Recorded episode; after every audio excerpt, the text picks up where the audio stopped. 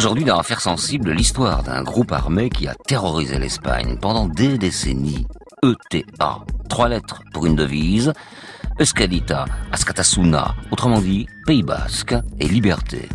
Le mouvement, né en 1959 sous la dictature franquiste, a toujours lutté pour l'indépendance du Pays Basque. Ce fut sa raison de vivre. Inspirés par les guérillas menées à Cuba, en Algérie et au Vietnam, les militants de TA se lancent en 1968 dans une vague d'enlèvements, d'assassinats et d'attentats. En quatre décennies, ces opérations terroristes feront 829 morts, dont près de 350 civils. Après des dizaines de trêves, de cessez-le-feu et de négociations avortées avec le gouvernement espagnol, le mouvement séparatiste basque finit par se dissoudre très récemment, puisque l'événement remonte au 3 mai dernier ce qui met fin, soit dit au passage, au dernier conflit armé en Europe occidentale. Deux invités aujourd'hui. Mireille Lemaresquier, journaliste et ancienne correspondante à Madrid pour Radio France, et Gorka Landaburu, journaliste et directeur de l'hebdomadaire espagnol Cambio 16. Affaires sensibles, une émission de France Inter en partenariat avec l'INA, préparée aujourd'hui par Adrien Mora, coordination Christophe Barrère, réalisation Jérôme Boulet. Fabrice Drouel, Affaires sensibles sur France Inter.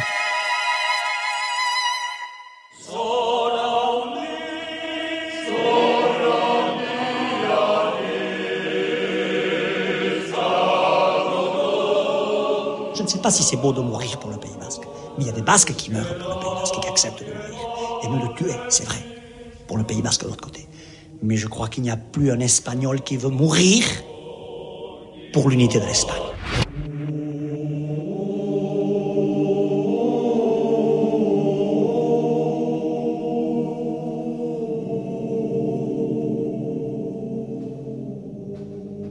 Et mourir pour le Pays basque. Pendant des années, des milliers de jeunes en ont fait leur idéal. Un idéal alimenté par un rêve, l'indépendance et la création d'un pays regroupant les sept provinces basques traditionnelles. Un territoire allant de l'Ebre à la Dour, des deux côtés des Pyrénées, avec le golfe de Gascogne comme ouverture sur l'océan. Une nation avec une langue, un hymne, un peuple et un drapeau, et par-dessus tout, un Pays basque libre de la tutelle espagnole et française. Voilà, c'est ce projet qui a poussé de nombreux Basques à rejoindre les rangs de l'ETA pour commettre assassinats, attentats et enlèvements au nom de la cause.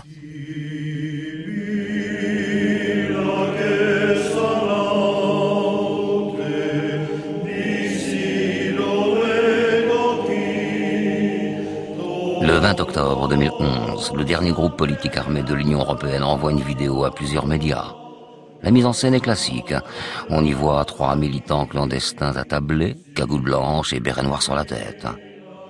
Derrière eux, une affiche siglée ETA avec le slogan Pietan Harai, qui signifie continuer dans les deux voies. On distingue également le symbole de l'organisation, un serpent enroulé autour d'une hache.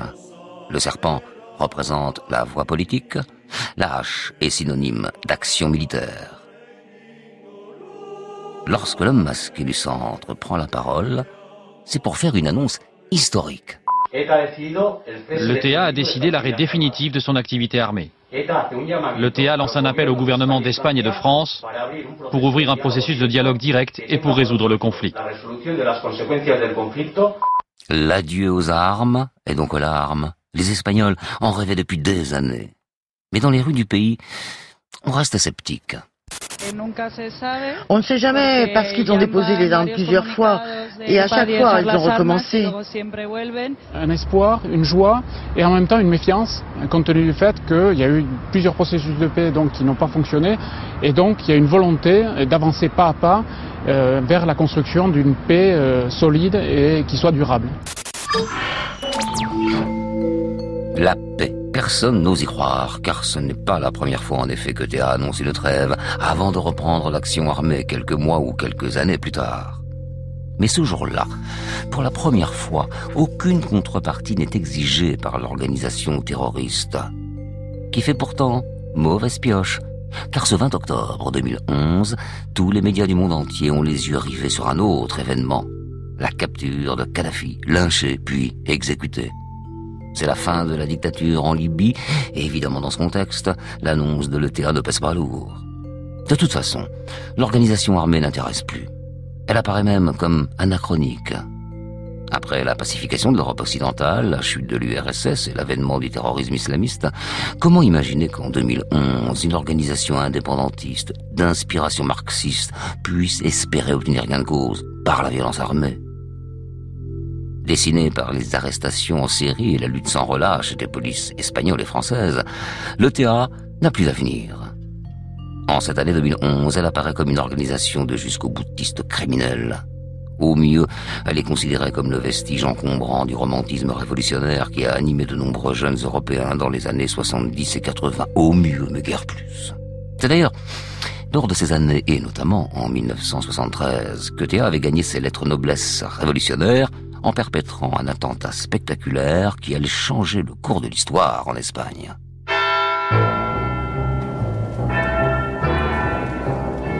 Madrid, 20 septembre 1973, 9h30 du matin.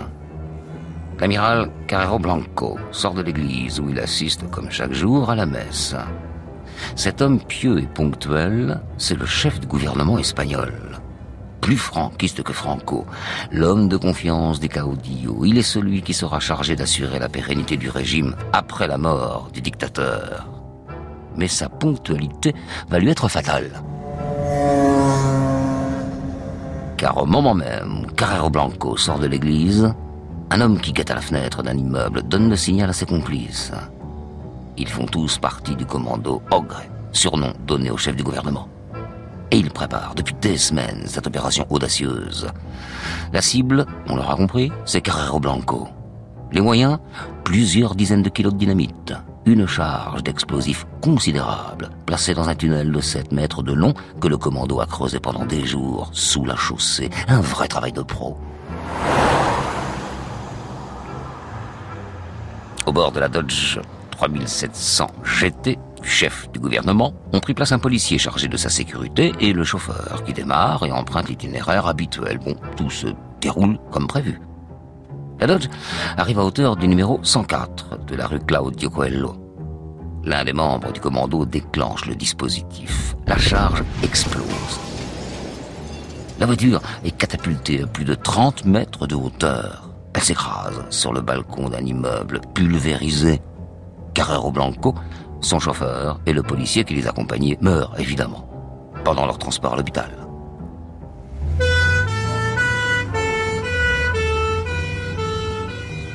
Pour Franco, c'est la sidération. Le régime perd l'un de ses plus fidèles et fervents défenseurs. Le régime vacille.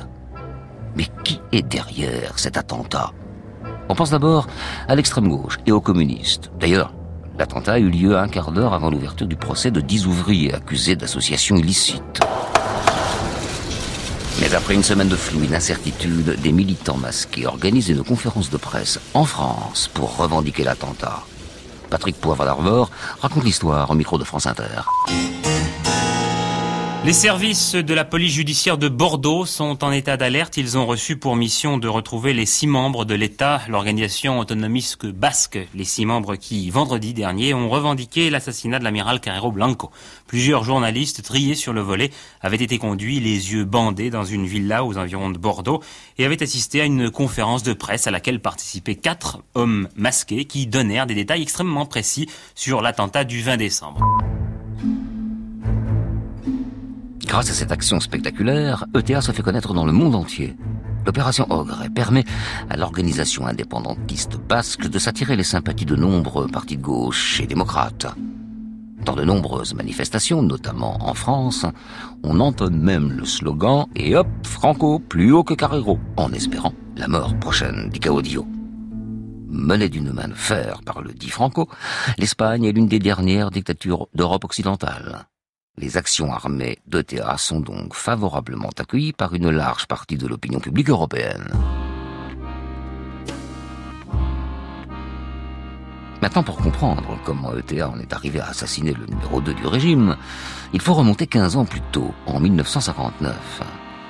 Cette année-là, de jeunes militants fondent cette organisation intrinsèquement antifranquiste. Il considère que le Parti national basque, fondé en 1895, n'est pas assez virulent. l'avènement de Théa, va marquer un tournant dans les revendications indépendantistes qui vont peu à peu basculer dans la violence. Et pourquoi, au juste? Réponse d'un militant au micro de France Inter. Pendant la guerre d'Espagne, Mauriac, en écrivant sur la guerre d'Espagne, avait dit Quand tout sera calme, c'est à ce moment-là que la force sera la plus forte.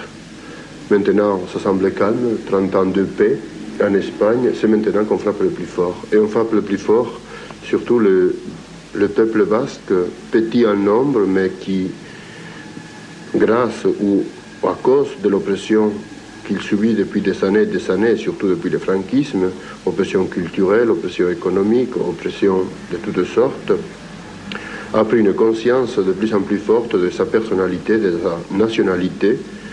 C'est pourquoi on peut parler d'une lutte pour une nationalité basque.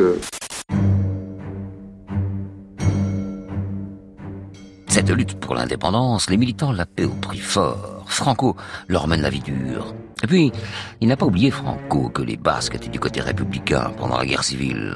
Et il ne pardonne pas, pas le genre. Alors, il frappe, avec les moyens habituels d'une dictature. Et lorsqu'en 1968, le TA assassine le commissaire de police Meliton Gonzalez, le régime franquiste se déchaîne. Arrestation, torture, exécution. Pas assez, en tout cas, pour décourager les États rats, non des militants de TA. Au contraire, ceux-ci considèrent que le Pays basque est sous occupation espagnole.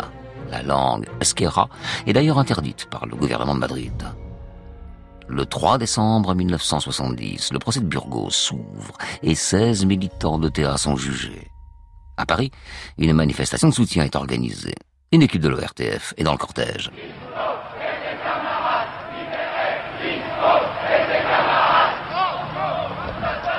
Organisée par le Secours Rouge, la manifestation se déroule dans le calme. À la tête des manifestants, on reconnaît au passage Michel Rocard, secrétaire national du PSU, Alain Krivine, dirigeant trotskiste. On crie des slogans, Franco assassin, liberté pour les Basques, on entend aussi Franco, Marcelin, même combat. Comme d'habitude, la police est présente, équipée comme d'habitude. Les manifestations et la pression internationale permettent à six inculpés d'échapper à la peine de mort. ETA, chez qui la voie militaire a précédé la voie politique, continue ce qu'elle sait faire de mieux, assassiner et poser des bombes. Les ne visent alors que les forces de l'ordre et les représentants du régime.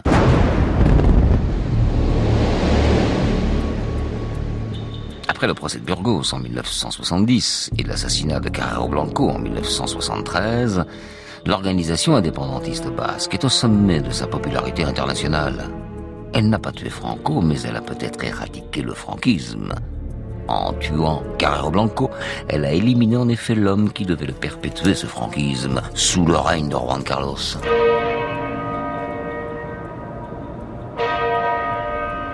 Le 20 novembre 1975, Franco meurt après une longue agonie.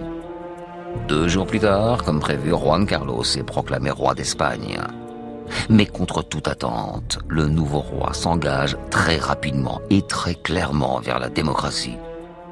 Ce qui n'empêchera pas ETA de poursuivre ses actions violentes. Elles vont même aller crescendo. La démocratie arrive en Espagne et les prisonniers politiques sont libérés.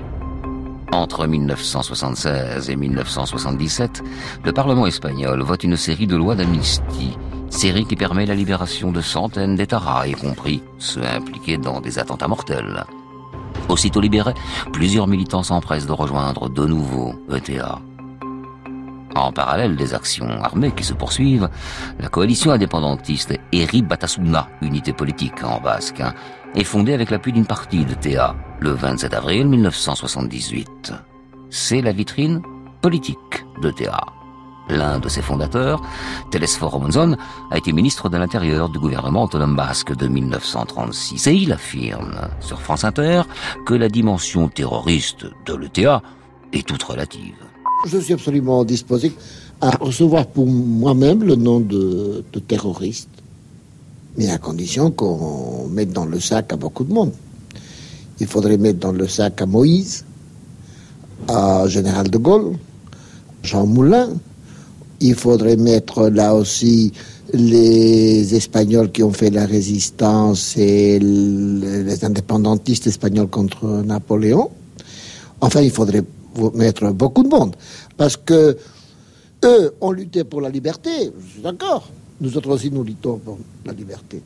Ils ont lutté contre euh, l'occupation de l'étranger. Nous autres aussi, nous luttons pour l'occupation de l'étranger. Alors, je suis absolument disposé à rentrer dans le sac des terroristes, mais pas tout seul.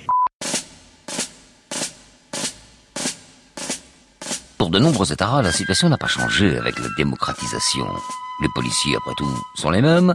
Ils répriment toujours aussi durement les manifestations et l'ETA ne peine pas à recruter dans ses rangs des volontaires prêts à se sacrifier pour la cause. Malgré le risque d'être emprisonnés ou tués, les jeunes basques s'engagent massivement dans la lutte. Le mot d'ordre est toujours le même, indépendance. Radio Saint-Sébastien, 5 décembre 1978. La veille du référendum sur la nouvelle constitution espagnole, le TA interrompt les programmes pour délivrer un message. Ici la voix de l'ETA. Nous sommes obligés d'user de la violence révolutionnaire pour la conquête de notre liberté. ETA, l'organisation armée pour la révolution basque, demande à tous les travailleurs basques de voter non à la constitution espagnole parce qu'elle ne nous concerne pas. Près d'un an plus tard, un deuxième référendum est organisé. Cette fois, la question est celle de l'autonomie du Pays basque. Une nouvelle fois, Eri Batasuna et ETA appellent à voter non.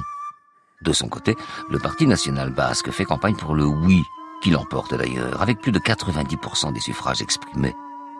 Grâce au statut d'autonomie de Guernica, la communauté autonome basque est créée. Elle dispose désormais de compétences élargies en matière d'enseignement, de fiscalité et de police. Le drapeau et l'hymne basque sont reconnus et le skira devient langue officielle. C'est beaucoup, mais rien n'y fait. ETA poursuit son combat. 1980 sera d'ailleurs l'année la plus sanglante de toute l'histoire de l'organisation avec une centaine de morts. ETA fait régner la terreur dans les villes et villages du Pays Basque.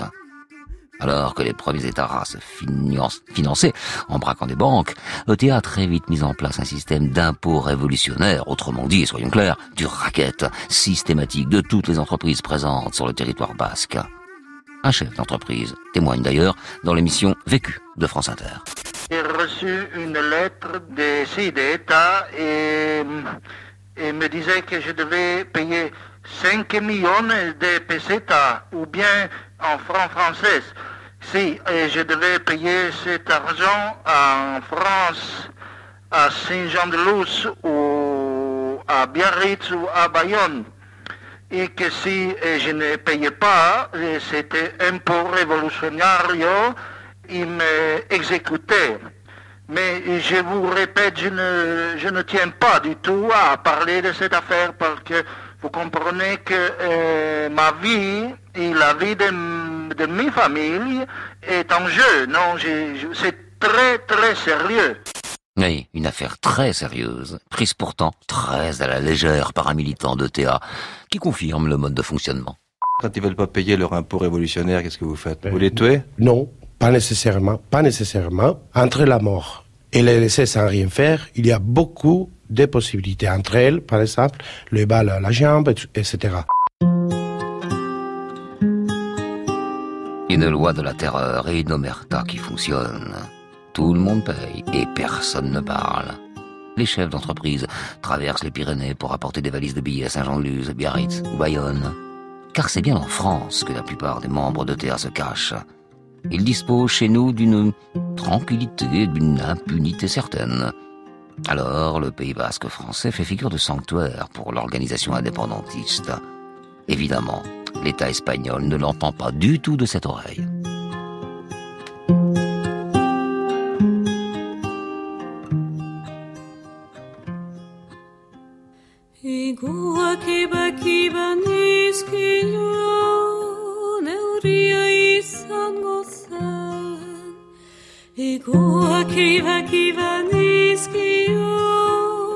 neuria izango zen, ez zuen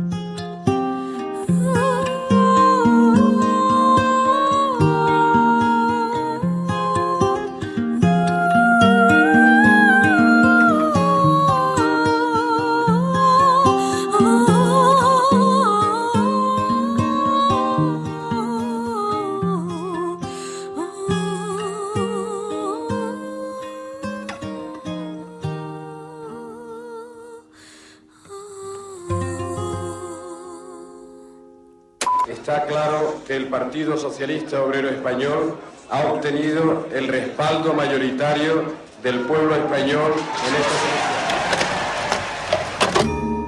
Décembre 1982. Felipe González, leader du Parti socialiste PSOE, devient chef du gouvernement espagnol. Et il est bien décidé à en finir avec ETA. Et pour cela, il est prêt à employer tous les moyens, quitte à basculer dans l'illégalité, on va le voir.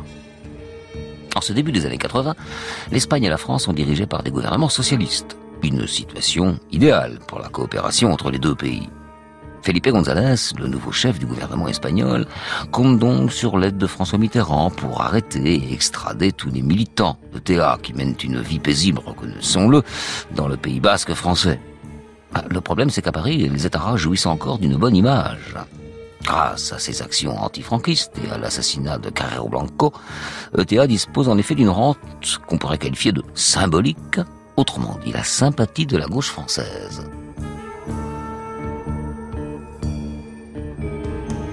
Lassé par l'attentisme français, Felipe González va confier à son ministre de l'Intérieur, José Barrio Nuevo, une mission. S'occuper des militants d'ETA présents en France. Autrement dit, les assassiner. Pour cela, des commandos clandestins vont être créés, regroupés sous un nom légal pour groupe antiterroriste de libération. Dans ces commandos indépendants les uns des autres, on retrouve des barbouzes, des trafiquants de drogue, des néo-nazis barcelonais, des truands du milieu marseillais, ex-membres du SAC, des anciens de la Légion étrangère, une belle engeance de 1983 à 1987, les Galles vont assassiner 27 militants de sur le sol français, dont plusieurs citoyens tranquilles, abattus par erreur, oui, par erreur. La jeune démocratie espagnole bascule alors dans le terrorisme d'État. Toutes ces actions illégales ont un double objectif, affaiblir ETA et faire réagir la France.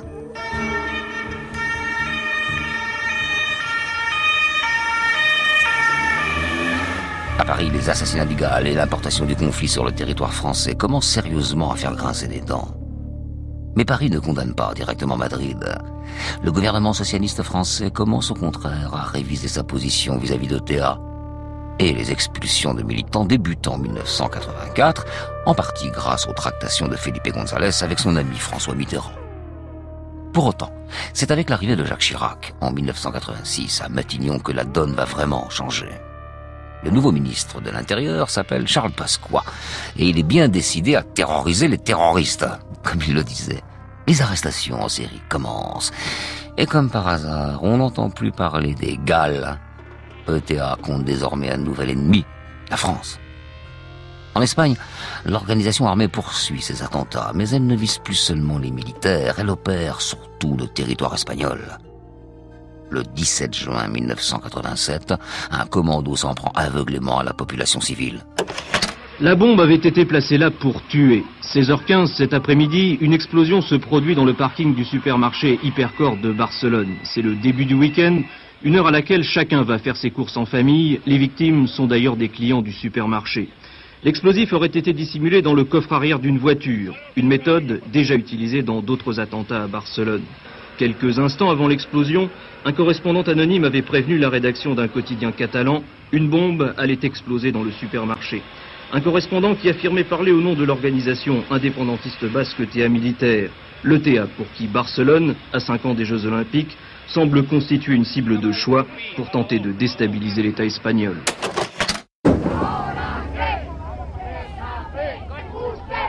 C'est l'attentat le plus sanglant de Théa. 21 morts, 45 blessés, tous civils.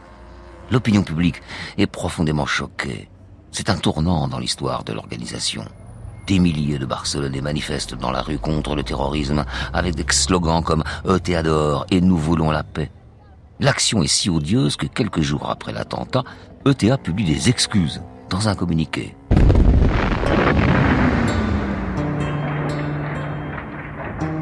Mais six mois plus tard, elle récidive. Le 11 décembre 1987, une voiture piégée explose près d'une caserne de la garde civile à Saragosse.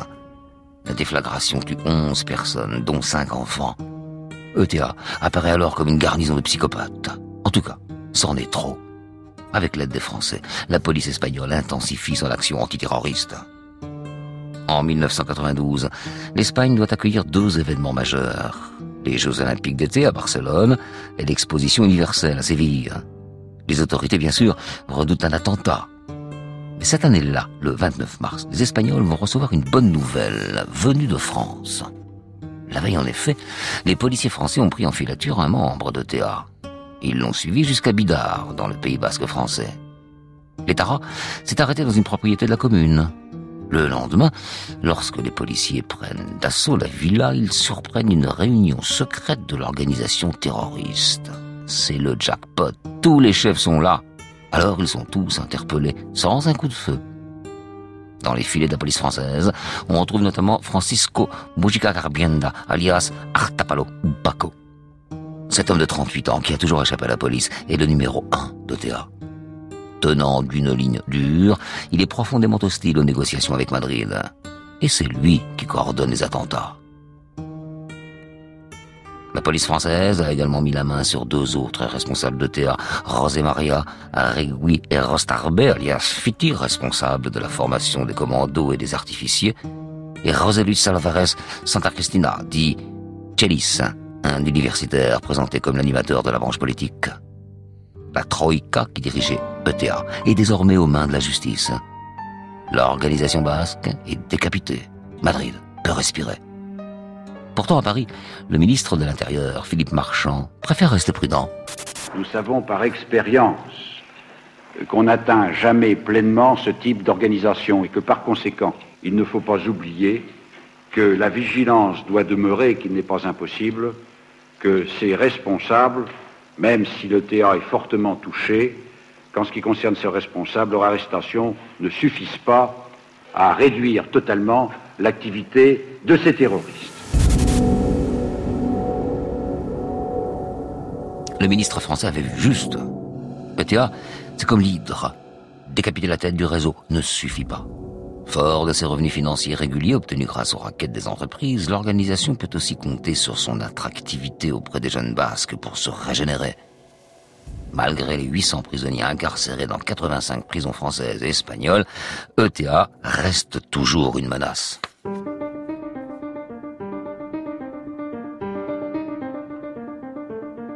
En 1996, après 14 ans de pouvoir socialiste, José María Aznar, le chef du Parti populaire, donc la droite, prend la tête du gouvernement espagnol. Il tente à son tour de régler le problème de Théa en proposant des négociations. Et là encore, sans succès. De son côté, l'organisation terroriste fait du chantage au gouvernement espagnol en enlevant un fonctionnaire pénitentiaire, José Antonio Ortega Lara. Il ne sera libéré qu'à une condition que tous les prisonniers de Théa, dispersés aux quatre coins d'Espagne, soient rassemblés dans des prisons du Pays Basque. Le gouvernement ne cède pas, et la garde civile parvient à libérer José Antonio Ortega Lara après 532 jours de séquestration. 532 jours. Dans ces conditions-là, l'homme qui ressort quasiment squelettique de ce calvaire, était détenu dans une cache en sous-sol de 3 mètres de long et 2 mètres 50 de large. Quelques jours après la libération de l'otage par la police, ETA persiste en procédant à un autre enlèvement. Cette fois, il s'agit de Miguel Angel Blanco, un jeune conseiller municipal du Parti populaire. Mais l'organisation terroriste fixe un ultimatum de 48 heures au gouvernement pour le regroupement des prisonniers basques.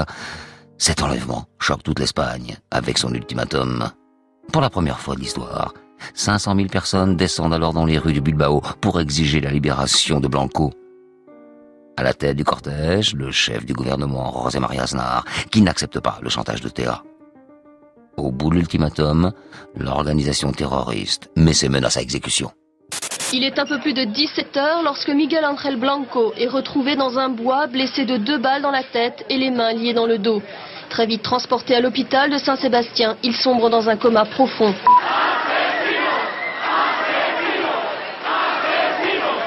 L'Espagne ne comprend pas, l'Espagne est en colère et les Espagnols se rassemblent dans toutes les villes du pays depuis hier pour dénoncer les méthodes et les agissements de l'ETA. L'assassinat de Miguel Angel Blanco, décédé la nuit dernière, a constitué un électrochoc. Même un militant de l'ETA, condamné à la prison à perpétuité, a fait savoir qu'il entamait une grève de la faim, un sacrifice, dit-il, pour la concorde et le respect mutuel. À Pamplune, la grande fête, la feria, est suspendue jusqu'à demain et des affrontements violents ont opposé sympathisants de l'ETA et manifestants. La mobilisation n'a jamais atteint un tel niveau. ETA est devenu l'ennemi de tout un peuple, espagnol en l'occurrence, un peuple qui n'a plus peur de le dire.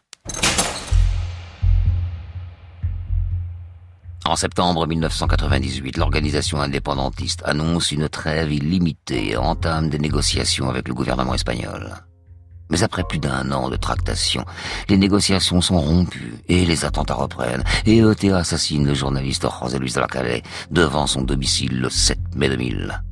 Gorka Landaburu, lui aussi journaliste, réagit à ce crime c'est tout d'abord un crime euh, exécrable, incompréhensible et même, je dirais, un crime fasciste parce que cette fois-ci, le TA a attaqué euh, directement euh, un journaliste, donc a attaqué la liberté d'expression.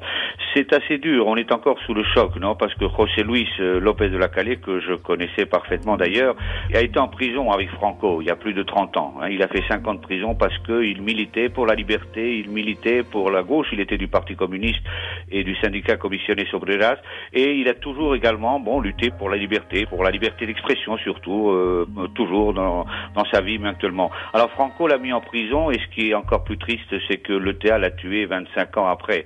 Et je suppose que ceux qui ont commis cet attentat, le commando de l'ETA, ils devraient avoir dans les 25, 27 ans ou 30 ans, je ne sais pas, donc ils ont à peine connu Franco.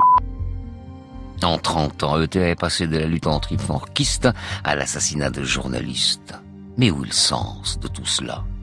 En ce début de millénaire, alors que le terrorisme islamiste frappe les États-Unis le 11 septembre 2001, l'organisation basque continue de croire à l'obtention d'indépendance par la violence armée. Mais l'opinion publique, elle, n'en peut plus de ces morts qui se succèdent. Les polices et justices espagnoles et françaises mènent un travail sans relâche pour arrêter les États et perquisitionner les caches d'armes. En 2004, José Luis Zapatero, chef du Parti socialiste, arrive au pouvoir. Et il tente à son tour de lancer des négociations avec ETA qui annonce un cessez-le-feu permanent. Nous sommes le 24 mars 2006. Mais le 30 décembre de la même année, une bombe explose à l'aéroport de Madrid, deux Équatoriens sont tués et les négociations sont stoppées. Les efforts de la police paient et les arrestations se succèdent. Le 5 septembre 2010, ETA annonce un nouveau cessez-le-feu avant de diffuser un an plus tard la vidéo confirmant, cette fois, l'arrêt définitif de la lutte armée. Voilà, ETA, pour des millions d'Espagnols, ces trois lettres ont été synonymes d'une guerre sans fin. Après des dizaines de trêves, toujours avortées, les citoyens n'osent plus croire en la paix le 3 mai 2018. Là, cette année, un communiqué de l'organisation annonce ETA, Organisation Socialiste Révolutionnaire Basque de Libération Nationale, veut informer le peuple basque de la fin de son chemin. Un chemin dramatique pour les 829 victimes de l'organisation. ETA, qui n'a jamais rien obtenu politiquement, qui a été défaite militairement, aura tué 90% de ses victimes après la mort de Franco. Pendant longtemps, son étiquette d'organisation antifranquiste lui a permis d'obtenir un large soutien. A posteriori, le bilan de son action apparaît comme l'un des grands traumatismes, en fait, de la période post-franquisme.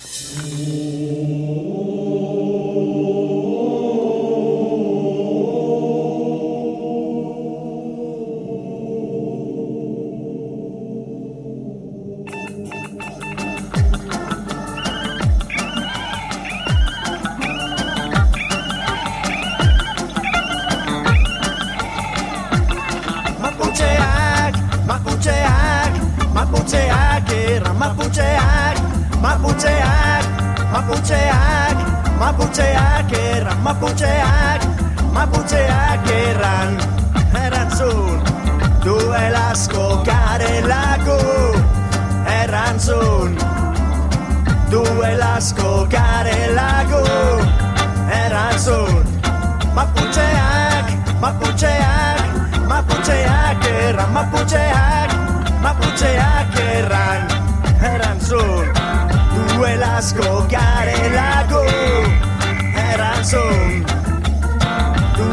asko garelako, erantzun, emaidazu, eman, eman, hartoaren boro arantzik gabeko lurra, amarko rikalari, arauko bizirik, amar bider garaje, amar zugeta Andre. Maputxeak, maputxeak, maputxeak erran, maputxeak, maputxeak erran, erran zun, duel asko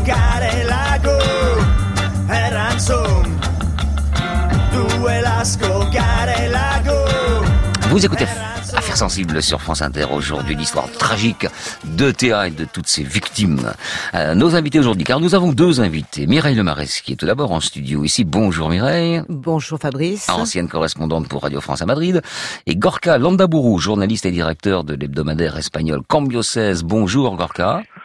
Bonjour Mireille, bonjour Fabrice et félicitations pour ce grand reportage que vous venez de faire. Merci, nous sommes euh, sensibles à ce que vous dites, comme les affaires que nous traitons d'ailleurs. Alors, Gorka, je- puisque vous avez pris la parole, je vais vous la laisser. Euh, je rappelle hein, que vous avez reçu un colis piégé, vous, en 2001. Vous avez perdu euh, des phalanges et l'usage de l'œil gauche. Euh, dans un communiqué publié le 20 avril dernier, donc, euh, ETA a demandé pardon aux victimes de, de ces violences. Qu- Qu'est-ce que qu'est-ce qu'une victime répond quand une organisation terroriste et une bande de tueurs finalement euh, veut dire pardon à, à ses victimes? Je crois qu'il faut préciser que ce communiqué de l'ETA et le pardon de l'ETA ne visait que des victimes collatérales. Dans- le langage de l'ETA, il faut bien comprendre que c'est assez compliqué, mais il y avait cette espèce de pardon, effectivement, bon, des victimes collatérales. N'oublions pas que cette organisation a tué près de 900 personnes, plus de 4000 personnes ont été blessées, euh, sans compter le racket de plus de 10 000 personnes pendant toute cette affaire. Donc le pardon n'est pas reconnu par la plupart des victimes parce que ce n'est pas un pardon réel, c'est un pardon euh, euh, de circonstance à un moment donné où le TA s'est dissous définitivement. Alors, euh, ce qui est frappant, et quand on raconte cette histoire, c'est à chaque seconde on est frappé par ça, c'est que finalement par cette violence, euh, ETA n'a vraiment rien obtenu. Ce que les Basques ont obtenu dans la reconnaissance de leur culture, et ça après tout c'est une revendication politique, donc acceptable en démocratie, on en discute, voilà, ça marche ou ça marche pas. Bah finalement, euh, les Basques, ce que les Basques ont obtenu, ils l'ont obtenu par la négociation politique, rien par cette violence. Comment se fait-il que les gens leaders de- d'ETA aient continué dans cette voie? Ils sont, sont pas des imbéciles non plus. Qu'est-ce qui s'est passé? Il s'est passé que, vous l'avez, très bien précisé lors du reportage, il y a le TA romantique, le TA du début, des années 60, des années 70. Moi-même, j'ai participé, ça m'a fait sourire d'ailleurs, quand vous avez cité la manifestation euh, contre le procès de Burgos à Paris, cette manifestation organisée par Secours Rouge. Ensuite, il y a une grande manifestation aux Champs-Élysées, 60 000 personnes. Là, j'y étais également parce que j'habitais encore à Paris.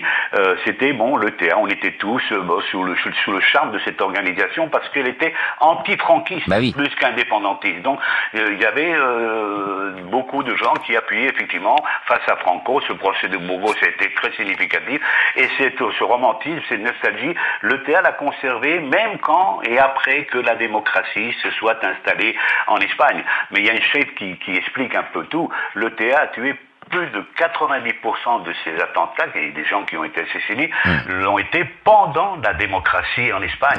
Et donc ça prouve bien que le TA bon, a pris cette, cette dérive terroriste, il faut employer les mots comme ils sont. Hein, on parlait de séparatistes, moi je, je discutais souvent avec la presse française à l'époque, on parlait de groupes séparatistes, etc. Non, c'était pas des groupes séparatistes, c'est des groupes terroristes lorsqu'on tue des gens, des civils, même des policiers ou des militaires, mais, mais tout le monde a été touché, tout le monde a été visé au Pays Basque, surtout dans les années 80 et dans les années 90. Alors Gorka, on va laisser la parole à, Mireille justement sur ces, ces tempos différents. Il y a le premier tempo, alors que, que Gorka qualifie de révolution, on va pas révolution, Bah oui, mais c'était le- action romantique, voilà. c'était le groupe antifranquiste. antifranquiste, Ok. tout à fait. Et puis il y a deux, il y a, il y a trois tempos en fait. Après, bon, il y a la lutte euh, contre l'État espagnol qui était devenu une démocratie, et Gorka le dit, c'est là où il y a eu le plus de victimes.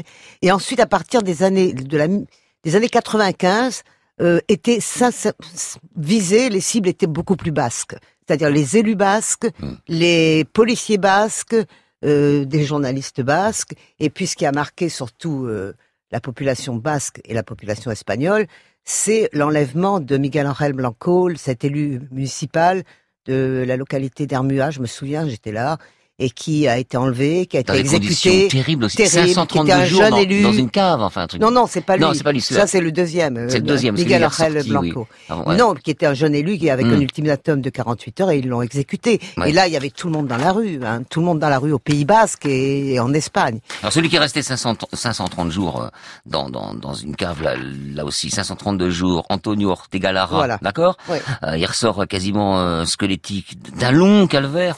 Ça aussi, les, les, les, gens et les Basques sont, sont Vous savez, choqués. Quoi. Dans les années 90, moi j'étais correspondante à Madrid, il y avait des manifestations euh, hmm. dès qu'il y avait un attentat de l'ETA. Les gens sortaient avec les mains peintes en blanc en disant les mains blanches. Hein. Euh, et il y a les, les, manifestations au Pays Basque aussi. Euh, ce qui est quand même, on n'en parle pas dans votre reportage, mais il y a eu ce qu'on a appelé la Calle Borroca, c'est-à-dire comme une sorte de violence urbaine avec la troisième génération de cette de cette organisation qui étaient qui étaient pas des idéologues. Au début, c'était des idéologues qui, qui avaient un combat politique, mhm. armé mais politique. Mhm. Là, c'était plus le cas, et c'était des petits mafieux, hein, des petits mafieux qui, jusqu'à la fin, enfin, la dernière période de l'ETA, c'est eux qui ont qui ont semé la terreur, hein, qui ont enlevé l'import révolutionnaire, euh, les menaces. Euh, euh, les violences dans la, dans la rue la nuit, à Bilbao ou à Saint-Sébastien ou dans les petites localités, les juges qui étaient menacés, etc. Gorka, euh, la population considérait euh, ETA comme une organisation utile parce que euh, elle voulait l'indépendance du Pays Basque, la reconnaissance de la culture basque, ou, ou est-ce que ça devenait vraiment gênant pour les pour les citoyens basques? Comment comment ils réagissaient? Il faut dire que lorsque le Pays Basque, et vous l'avez précisé également dans le reportage, obtient par référendum le statut d'autonomie, qui est un statut qui donne énorme compétence au Pays Basque. Eh non seulement la police, sinon la culture, l'éducation, la santé, les impôts. Les impôts sont récoltés par le Pays Basque. C'est ce que demande la Catalogne aujourd'hui. Hein. Oui, bah, ils n'ont pas, oui, pas voulu quand on leur a proposé il y a quelques années. Maintenant, ils, le regrettent, ils le regrettent amèrement. Hein. Mais et, donc c'était l'autonomie la, la, plus grande qu'il y a dans toute l'Europe, beaucoup plus qu'en Allemagne, etc. Donc là, il y avait la majorité des Basques, vous l'avez dit, 90% dit oui à ce statut, et on commence à avancer. Et tout ce qui, qui fonctionne au Pays Basque, qui, est un gouvernement au sein d'un gouvernement, a été approuvé par la majeure partie. Et les gens, depuis, depuis le début des années 80, commençaient à repousser de plus en plus dans le théâtre. Mais il y a une chose qui est importante, c'est qu'il y a eu le silence il y a eu le règne de la peur. Le règne, exactement, de la terreur. Les gens, des familles qui étaient divisées, des amis qui n'osaient pas parler de politique. Moi, j'ai fait j'ai vécu toujours au Pays-Bas, vécu beaucoup de reportages. Je me rappelle, je me rappelle plus le journaliste, mais un journaliste François était venu dans les années 80 me voir et me dit Gorka, essaye de m'expliquer un peu ce qui se passe. Il y avait des manifestations partout. C'était au début de la transition démocratique. On réclamait l'amnistie et il me disait euh, pourquoi les gens au Pays-Bas, dans les bars, il y en a qui parlent tout bas et d'autres qui parlent très très fort. Je dis, ceux qui parlent très fort, ils parlent de football, de l'Atlético de Bilbao ou de la Real Sociedad. Ceux qui parlent tout bas, ils parlent de politique. Donc il y a eu cette peur généralisée d'impôts révolutionnaires mal employés, parce que c'est du racket dur et pur, qui a touché tous les chefs d'entreprise, des mhm. moyennes, des professions libérales. Des gens recevaient des lettres, et s'ils ne payaient pas, ils recevaient une deuxième lettre. Moi j'ai un cousin qui a reçu une lettre, et la troisième lettre, on lui disait, si tu ne payes pas, je sais où ta femme va chez le coiffeur et je sais à quelle école vont tes enfants. Ah, Donc à la fin, les gens payaient, ben ils passaient la frontière. Après, c'était plus difficile une fois que le sanctuaire a disparu, qui était une chose très importante. Mais disons que ce racket, cette pression sur la population, on regardait à droite, on regardait à gauche. Il y avait très peu de gens qui osaient sortir dans la rue avec Resto pour la paz, dans lequel moi j'ai participé, en silence pendant plus d'un an et demi tous les lundis pour protester et condamner l'enlèvement de M. Ortega Lara. Mais on mm. Très peu dans la rue. Les gens préféraient regarder de l'autre côté. C'est la peur. Mais j'entends bien, je comprends bien. Mireille Le oui, pour, euh, pour poursuivre dans ce que, ce que dit euh, Gorka, euh, moi je me souviens en 98 être dans l'un des reportages que je faisais au Pays Basque, on nous donnait rendez-vous chez le juge pour des interviews en fermant à clé euh, le cabinet du juge parce qu'on était menacé. Et moi, je me promenais au Pays Basque avec en cachant mon, magnétophone et, mon micro parce hmm. que je savais que que dans des petites localités comme Hernani ou autres, là près de Saint-Sébastien, euh, on était très très mal vu. Avait, cette tension, elle existait. Elle existait et c'était pesant. Et en même temps, il y avait une certaine banalisation. Moi, je me souviens être un jour allé à Saint-Sébastien où il y avait une explosion, donc euh, un attentat qui n'avait pas fait de victimes, et je voyais les gens qui étaient à la terrasse des cafés qui continuaient à manger leur glace. Et là, je me suis dit, c'est pas possible, c'est pas Beyrouth.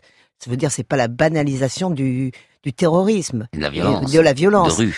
Mm. Mais euh, c'est vrai que pendant des décennies, c'est ce que raconte Gorka. Hein, c'était l'omerta, l'omerta et en même temps euh, l'omerta et en même temps la tension.